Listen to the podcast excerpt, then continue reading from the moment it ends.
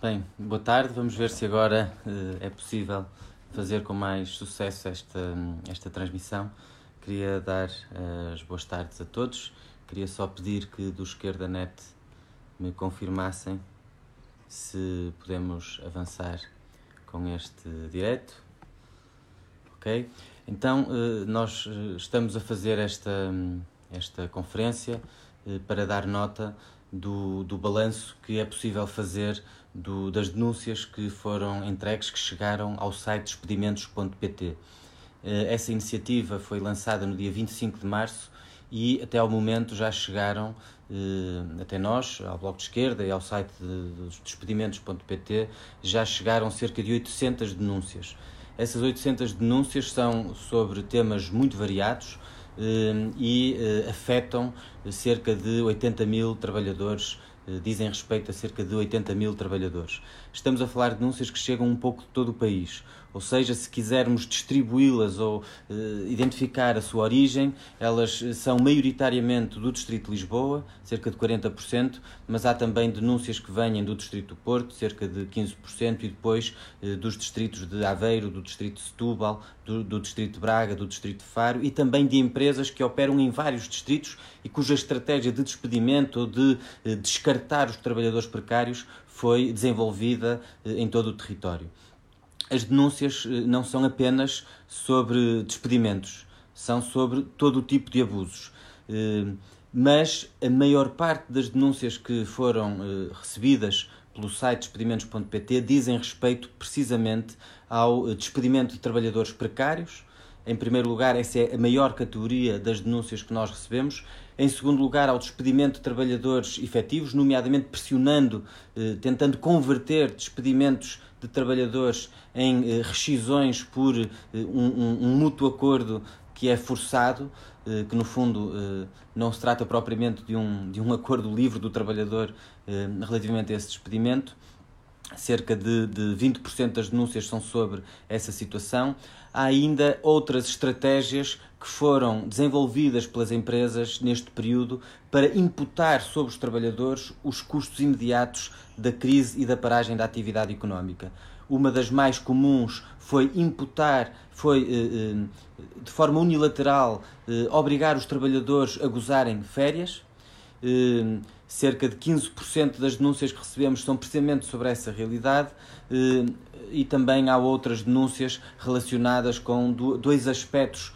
particularmente importantes eh, que é o teletrabalho, nomeadamente a recusa por parte das empresas de eh, passar os trabalhadores a teletrabalho, mesmo que isso tenha sido definido na sequência do estado de emergência, não apenas como uma opção do empregador ou como um direito do trabalhador, mas como uma obrigação legal, sempre que as funções sejam compatíveis. Eh, depois há também várias denúncias, centenas de denúncias, cerca de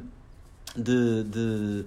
15% eh, das denúncias eh, que são sobre as condições de exercício de trabalho ou a ausência de condições de respeito pelas regras sanitárias e pelas condições de segurança e de saúde no exercício do, do, do trabalho. Um, queria muito brevemente dar nota sobre um,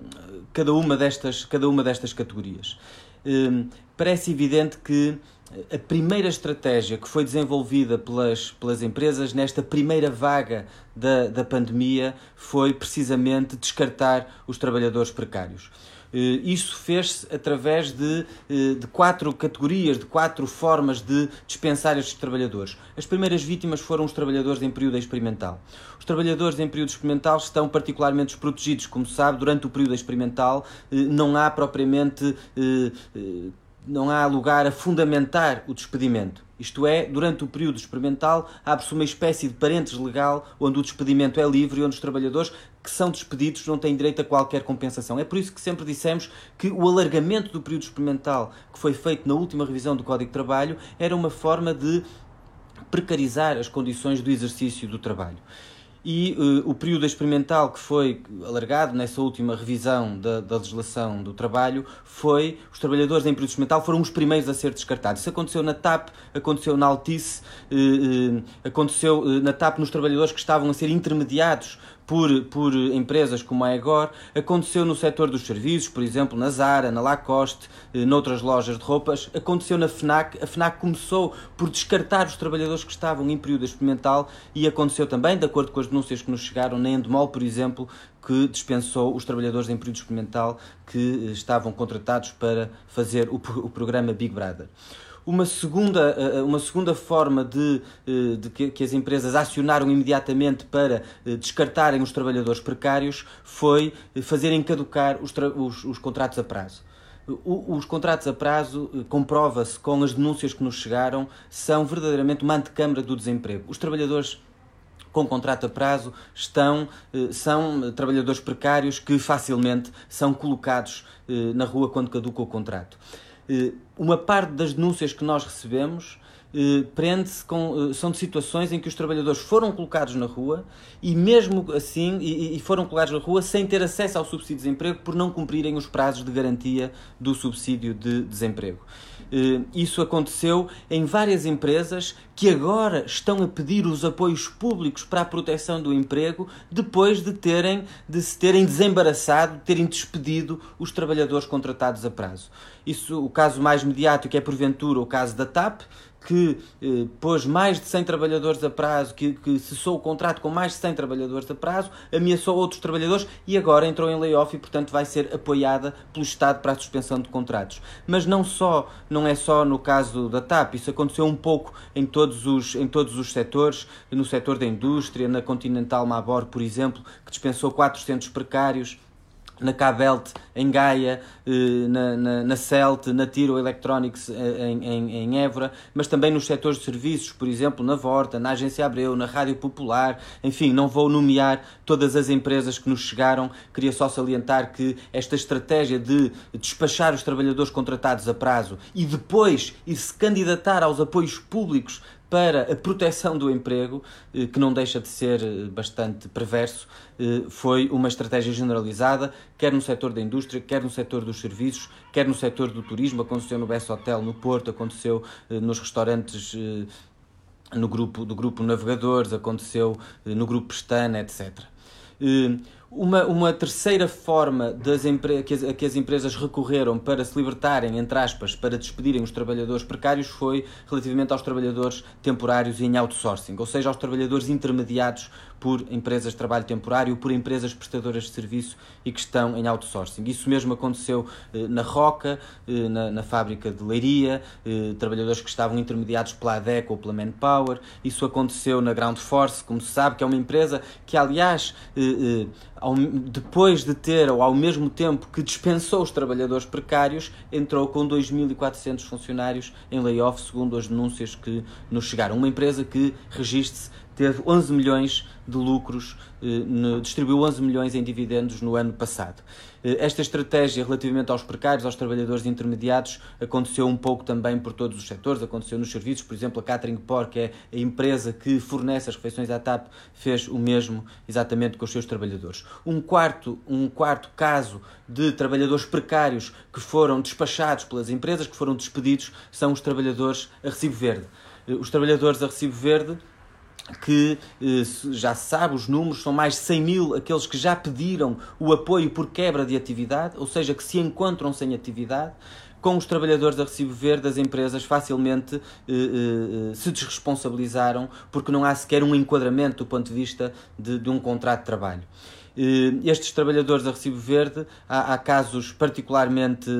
uh, chocantes, até pela, pela responsabilidade pública que envolvem o que aconteceu com a Fundação de Serralves, que uh, se descartou completamente os trabalhadores do serviço educativo e dos técnicos que fazem montagem de exposições, por exemplo, sem lhes garantir sequer o pagamento das atividades que já estavam programadas, o que entra em contradição com aquilo que o Governo tinha anunciado sobre o facto de, no setor da cultura e nas instituições geridas de tutela direta do Ministério da Cultura se ir proceder ao pagamento, à assunção dos compromissos estabelecidos em relação às atividades que, que estavam programadas. Isso aconteceu também, está a acontecer no Instituto de Emprego e Formação Profissional. A maior parte dos formadores são trabalhadores a, a recibo verde, a falso recibo verde, o que eh, não deixa de ser um péssimo exemplo que o Estado dá de manter centenas de trabalhadores a falso recibo verde numa instituição responsável pelo emprego e pela formação profissional, tutelada diretamente pelo Ministério, e os trabalhadores formadores estão, eh, a maior parte deles, sem formação e, portanto, sem receberem eh, eh nenhum dinheiro e com a proteção social escassíssima que existe para estes trabalhadores. Além dos precários, há um segundo grupo de denúncias que tem a expressão, cerca de um quinto das denúncias são sobre isso, que são no fundo sobre despedimentos de trabalhadores efetivos. Esses despedimentos fazem-se, seja despedimentos selvagens, empresas que encerram sem dizer nada aos trabalhadores, seja eh, com uma enorme pressão para que os trabalhadores eh, livremente, entre aspas, acordem a rescisão, a revogação do seu contrato. Esta pressão, esta chantagem patronal para mútuos acordos, eh, para, no fundo, eh, eh, os trabalhadores aceitarem, serem constrangidos a aceitar o seu próprio despedimento tem acontecido em várias, em várias empresas. Aconteceu na Casa da Comida, uma empresa de catering, por exemplo. Aconteceu em empresas de restauração, como a Letras Mexidas em Vila do Conde, em Vila do Conde, a Picanha Grill. Aconteceu também noutros noutros setores. Vale a pena dizer que o, o, o porta-voz da Confederação de Comércio e Serviços em Portugal deu o tom quando disse às próprias empresas, e as declarações são públicas, quando disse às próprias empresas que elas não deviam adiar decisões, como aconteceu no período do ajustamento, eh, e deviam adotar uma política de redução rápida de custos, nomeadamente laborais, de forma a minimizar as dificuldades com que estão confrontados. Eh, há muitas, eh, muitas, muitos relatos de processos de despedimento que são claramente violadores da lei. Temos o caso, por exemplo, da, da empresa eh, no distrito de Viana do Castelo, de uma empresa de panificação, a Camipão, onde os trabalhadores continuam a fazer vigílias, pelo menos ontem estavam a fazer vigílias à porta da empresa para eh, garantir que o material não é retirado. Ou, e há também o caso, por exemplo, da Mola Flex em Santa Maria da Feira. Houve já algum efeito das denúncias e da, da, da, deste trabalho do site na, na confeitaria Mónica, por exemplo, em Santo Tirso, eh, eh, a, empresa não respondia aos contactos que o sindicato estava a fazer, que os trabalhadores estavam a procurar fazer, e depois da denúncia sentiu-se obrigado a vir a público a explicar e dizer que ia passar para a suspensão de contrato. Há também o caso particular do Porto de Lisboa, que é um caso chocante, em que as empresas estão na prática a fazer um lockout depois de uma insolvência fraudulenta para impedir os trabalhadores de cumprirem os serviços que o próprio governo decretou como sendo serviços essenciais para o abastecimento de, de mercadorias. Depois, eh, para além destes casos de despedimentos, há a questão da imposição de férias, ou seja, no fundo, das empresas que procuram poupar os custos imputando-os ao trabalhador à custa do seu tempo de repouso e de lazer, obrigando-os a gozar férias. A lei não prevê que, os que as empresas possam impor unilateralmente o gozo de férias. A, a, a, lei o prevê é que as férias são gozadas, são acertadas, o calendário de férias é, assentado, é, é, é acertado por acordo entre a entidade empregadora e os trabalhadores e só no caso do turismo é que a lei prevê uma exceção e no caso das empresas com menos de 10 trabalhadores. No entanto, o que nós sabemos é que as empresas, eh, eh, de forma generalizada, recorreram a este expediente de obrigar os trabalhadores a ir para casa eh, usando o seu período de férias num contexto em que, evidentemente, não, não, não estão reunidas as condições para, para, para, para o repouso, para o lazer, para a autodisponibilidade que, as, que o período de férias implica e eh, impondo unilateralmente, muitas vezes procurando que os trabalhadores dessem o seu acordo eh, eh, à, imposição que estava a ser feita. Isso foi uma estratégia generaliza generalizada na indústria, nos serviços, aconteceu na Casa Peixoto, aconteceu no grupo, no grupo Trofa, Saúde, na Renault Cassia, na McDonald's, na Bosch, no grupo Transdev, enfim, e em muitas outras, em muitas outras empresas um, um, uma, quarta, uma quarta dimensão das denúncias que nos chegaram tem a ver com a questão do teletrabalho, que já referi. Uh, muitas empresas, uh, mesmo sendo obrigatório o teletrabalho sempre que as funções são compatíveis, recusaram aos trabalhadores passarem a teletrabalho. Muitas vezes invocando uh, que não havia os instrumentos necessários para os trabalhadores poderem trabalhar a partir de casa, ou invocando que as funções não era, não era possível realizar essas funções a partir de casa. Isso aconteceu na indústria, aconteceu, na, na, na, por exemplo, na, na Side Pharma, na Jet Class e em outras empresas, mas aconteceu também no setor dos serviços e, eh, eh, curiosamente, aconteceu em, em, em, larga escala, numa fase inicial, no setor dos call centers, que só quando começaram a ser pressionados e quando começaram a, aparecer os primeiros casos de contaminação é que eh, começaram, em muitos casos, a aceitar que os trabalhadores fossem para casa. E, portanto, houve aqui uma, uma um, um protelar da passagem ao teletrabalho de muitos trabalhadores. Recebemos denúncias eh, dos call centers da Altice em Coimbra, da Teleperformance em Lisboa, da NOS no Porto, da Armatis no Porto e de outros call centers. Houve, aliás, uma greve convocada do setor dos call centers para que os trabalhadores pudessem passar ao teletrabalho. Finalmente, e em quinto lugar, denúncias sobre a ausência de regras de segurança e de exposição de trabalhadores a riscos desnecessários. Muitas empresas do setor industrial começaram a trabalhar e aqui estamos sobretudo a falar no caso de, do, no fundo, desrespeito pelas regras de segurança, de saúde dos trabalhadores, das regras sanitárias que são eh,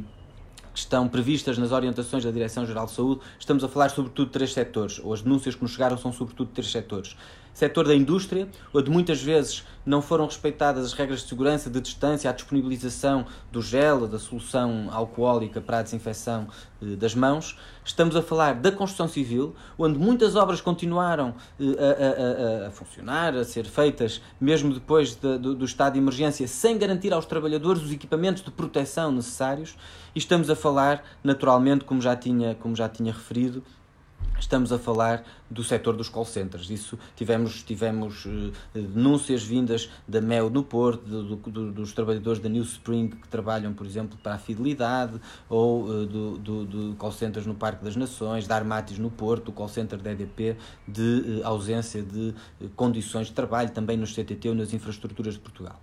Finalmente, em sexto lugar, houve outras estratégias de abuso e de atropelo de, de, de, das empresas, estratégias diferentes daquelas das grandes categorias que nós, em que nós agrupamos as denúncias que foram, que foram chegando e que vão desde, por exemplo, de empresas que anunciam que vão reduzir o vencimento dos trabalhadores sem, sem isso estar enquadrado por nenhuma norma legal, como aconteceu, eh, como aconteceu por exemplo, na, na na, na, com, as amas, com as amas que trabalham para as, para as IPSS ou com uma empresa Studio Nuts, uma empresa da área da publicidade, que anunciou que ia reduzir 25% do salário. No caso de IPSS, que anunciaram às amas que iam reduzir 50% do salário, sem estarem sequer em suspensão de contrato. Eh, eh, ou eh, casos de, de, de, empresas, por exemplo, que começaram a impor unilateralmente bancos de horas, alargamentos de horários e coisas desse, desse tipo. Tudo isto depois poderá ser consultado no, no, relatório que ficará disponível. Até há casos de empresas que propuseram aos trabalhadores irem para layoff sem nenhum vencimento, o que não deixa de ser extraordinário, porque mesmo à luz do layoff, o layoff é precisamente, visa precisamente uma suspensão de contrato para que se mantenha o rendimento dos trabalhadores e, portanto, a Randstad, por exemplo, propôs isso aos trabalhadores da UF portuguesa. Um, o, Parece-nos que, é, que, é, que, este trabalho, que é um trabalho de uma equipa ligada ao, ao, ao Bloco de Esquerda e, ao site despedimentos.pt, que este trabalho uh, é um trabalho importante para a visualização, para, desculpem, para a visibilização do que está a acontecer no mundo do trabalho em Portugal, para nós termos noção da quantidade de abusos que neste momento os trabalhadores estão a sofrer e, eh, e portanto, eh, eh, pensamos que é também um indicador da urgência de algumas das medidas que, que têm sido, pelas quais nos temos batido. Desde logo, a proteção do emprego por via da proibição dos despedimentos, por exemplo, que não, a proteção do emprego por via da proibição dos despedimentos que não foi acautelada nas normas que o governo, que o governo criou para o layoff, nem para os outros apoios, porque, por um lado, a, a proibição de despedimentos que consta da lei do layoff não protege os trabalhadores que já foram despedidos, nem inclui os trabalhadores precários, e era importante que isso fosse feito como aconteceu em, em Espanha. Por outro lado, hum, medidas para garantir uma proteção social muito mais alargada. Há muitos trabalhadores que já estão no desemprego, que já estão sem rendimento, seja trabalhadores da Recibo Verde, seja trabalhadores temporários, trabalhadores contratados a prazo e que não reúnem as condições para aceder aos apoios que já foram criados, por mais importantes que tenham sido os apoios e os passos que já se deram. Mas é preciso alargar e repensar a proteção social para abarcar todo este universo de precários que já ficaram sem emprego e que estão numa situação de, de aflição. Eh, também é muito importante reforçar o reconhecimento dos direitos a quem continua a trabalhar, desde logo em termos da segurança, das condições de trabalho, dos equipamentos de proteção eh, e, no fundo, também reconhecendo a esses trabalhadores o risco especial em que eles estão envolvidos por via de um subsídio de risco, como foi proposto. E, finalmente, é preciso garantir a efetividade da lei do trabalho. Nós não podemos, sobretudo num contexto destes, permitir que haja tantos atropelos aos direitos mais elementares dos trabalhadores. O Governo anunciou o reforço da ACT, mas a verdade é que os 80 inspectores que deviam ter entrado, entrado e que vinham de um acordo feito na anterior legislatura ainda não se concretizou nem se concluiu a entrada desses 80 inspectores. E é verdade que é positivo o passo que se deu de dar à ACT a capacidade, digamos assim, de transformação num título executivo da sua ação relativamente aos despedimentos, ou seja, a ACT poder suspender a eficácia do despedimento, mantendo o trabalhador a trabalhar com salário sempre que eh, presuma que esse despedimento é ilícito, mas o que nós verificamos é que há uma sensação de grande impunidade por parte dos trabalhadores, porque quando chamam as forças de segurança elas dizem que não é com elas esta matéria, apesar do estado de emergência, e quando chamam a ACT, a ACT está, em larga medida, incapaz de intervir no terreno, sem presença real no terreno e, no fundo, um pouco reduzida a um call center e a uma resposta por mail. Hum, desculpem ter demorado tanto tempo, vou responder às perguntas. Uh, trabalhadores, uh, portanto, o Francisco Santos pergunta, pede para não esquecer os motoristas de táxis e de Uber, os nós, nós temos procurado precisamente que os trabalhadores, eh, aqueles que são trabalhadores por conta de outrem, estejam abrangidos nas medidas previstas para os trabalhadores por conta de outrem, seja eh, a suspensão de contrato, seja eh, o, apoio no, no, desemprego. Mas também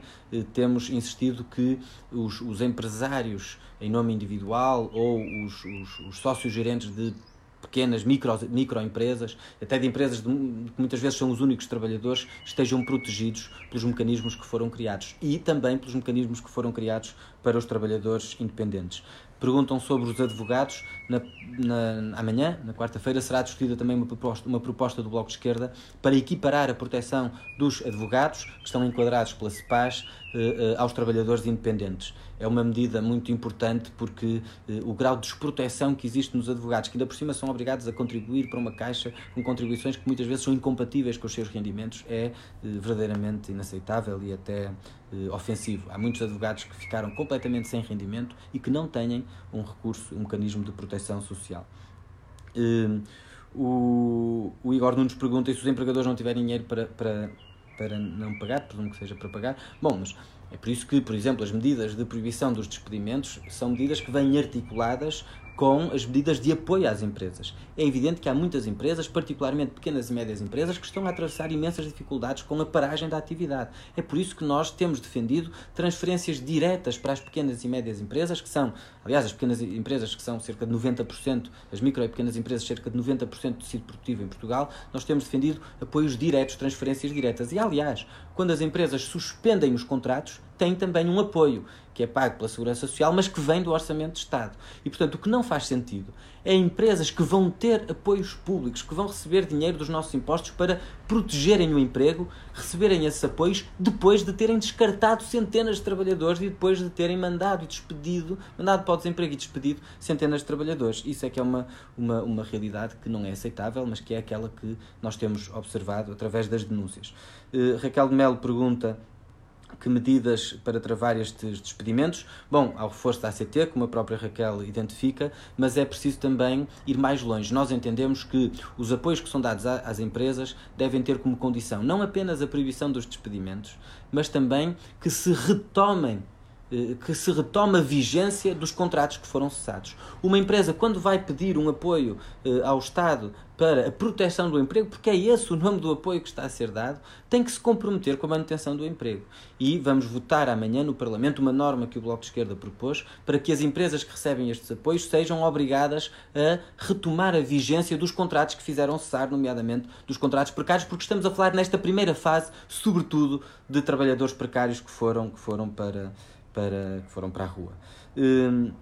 o João Pedro Silva uh, fala de fraude. é o que se trata, são sempre os mesmos a ganhar, é preciso fiscalizar todos os pedidos de layoff. Dou o exemplo do Zé Pacheco dos Leitões, em Baguinho do Monte, decretou layoff e vai continuar a trabalhar em serviço takeaway. Isto são outras denúncias que, que também começam a, a chegar-nos. Hoje mesmo a Isabel Pires alertou-me para isso, que é de empresas que recorrem às medidas do layoff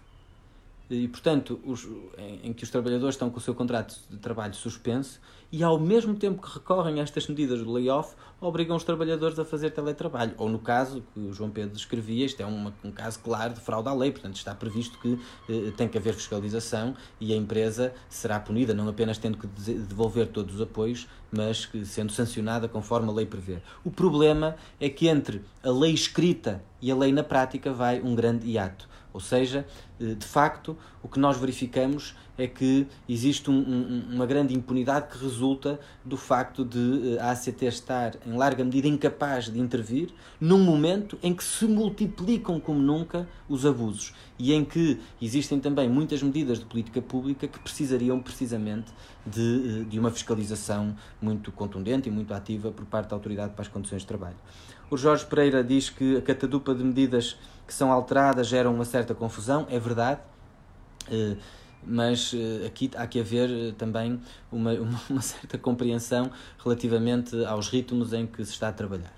Ou seja, há algumas alterações que, mesmo que gerem alguma confusão, são conquistas dos trabalhadores e da pressão que eles têm feito. Dou o exemplo. O Governo já alterou por duas vezes a medida de proteção dos trabalhadores a recibo verde. Essas duas alterações foram cedências do Governo à pressão dos trabalhadores precários e à pressão da esquerda, também do Bloco de Esquerda e, e de todos aqueles que se bateram por estes trabalhadores. E, portanto, há algumas alterações que resultam de processos de luta. E, portanto, isso também nos mostra que, apesar de estarmos, eh, em larga medida, ou muitos trabalhadores estarem numa situação de confinamento, apesar de estarmos nestas circunstâncias, eh, este não é um momento para interromper a organização laboral, nem para interromper eh, as denúncias e a ação organizada.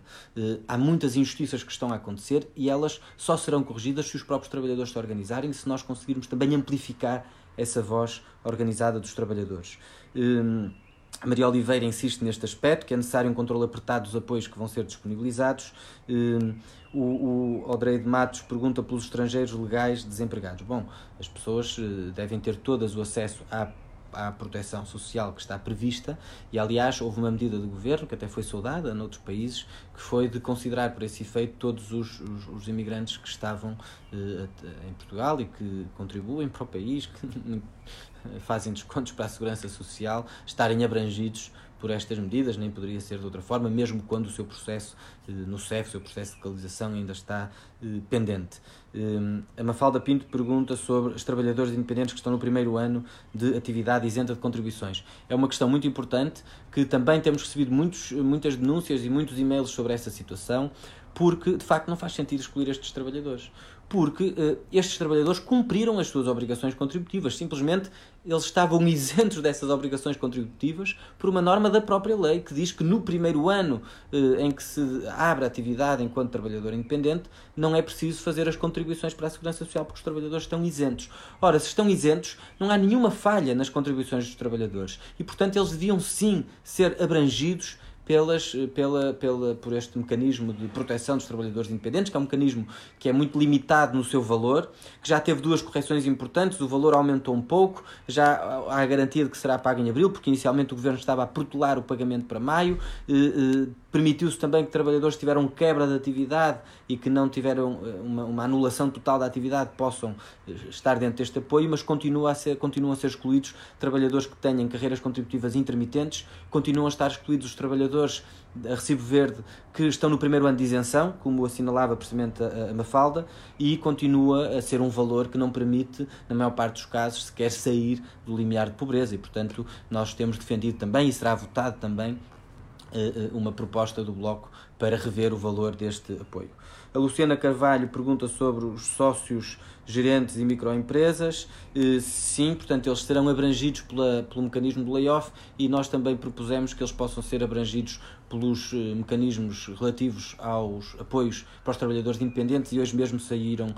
normas que saíram há bocadinho, portanto ainda não tive tempo de ler com detalhe, mas saíram alterações ao apoio aos trabalhadores independentes que eu penso e espero, porque é essa a nossa expectativa e foi essa também a nossa exigência, que incluam os, os trabalhadores que estão nessa situação. Uh, o José Melo pergunta sobre a alteração às regras do layoff. É preciso uma monitorização dos dinheiros públicos para que estes não desviem, não desviem para fins ilícitos. Totalmente de acordo. Uh, nós temos que ser, por um lado, muito generosos num contexto em que os trabalhadores e as empresas estão a viver dificuldades. É preciso que haja apoio para as empresas, é preciso que haja transferência direta do Estado para pequenas e médias empresas ou para todas as empresas em dificuldade. Mas, ao mesmo tempo,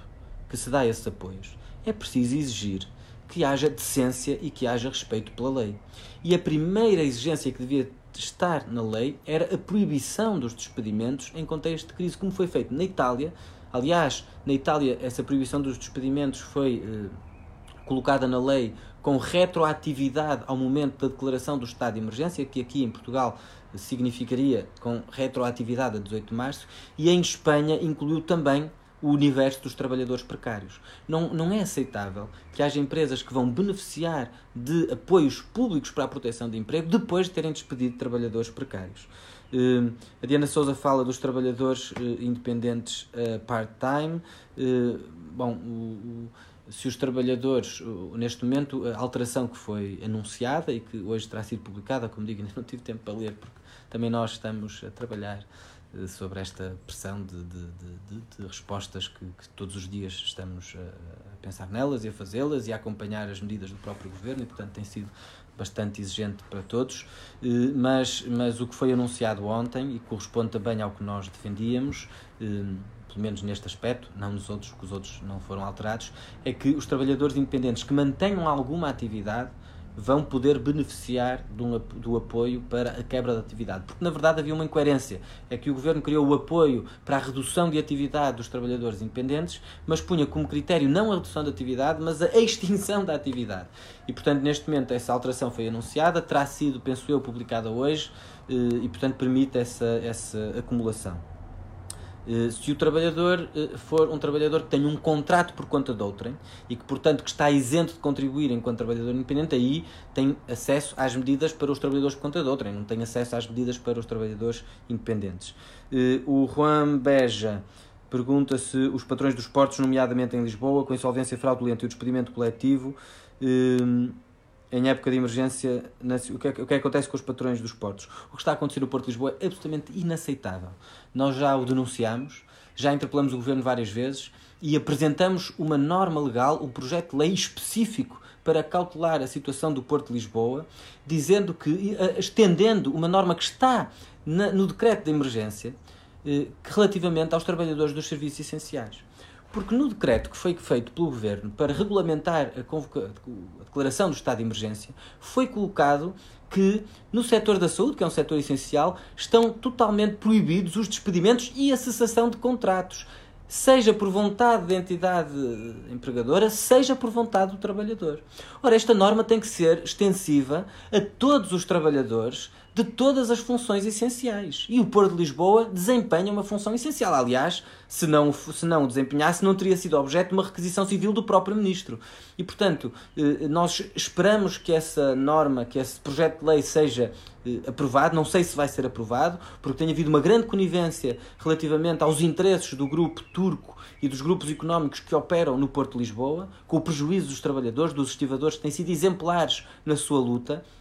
mas não faz nenhum sentido que, num contexto ainda por cima, em que se determina que há funções essenciais para o abastecimento do país, para a manutenção da cadeia logística e em que os trabalhadores do Porto de Lisboa desempenham essas funções essenciais, que se esteja a permitir um lockout patronal que impede e que bloqueia a entrada dos trabalhadores no Porto para cumprir a requisição civil do próprio governo. Isto é, uh, isto é absurdo, não tem nenhum sentido. E, portanto, uh, nós temos acompanhado de perto a situação do Porto de Lisboa e apresentamos apresentamos um projeto de lei que será votado amanhã, precisamente para cautelar esta situação. Um, o, com, com, evidentemente, a calcular esta situação e prevemos explicitamente que isto seja uma norma aplicada uh, retroativamente à declaração do estado de, de, de, emergência, à primeira declaração do estado de emergência.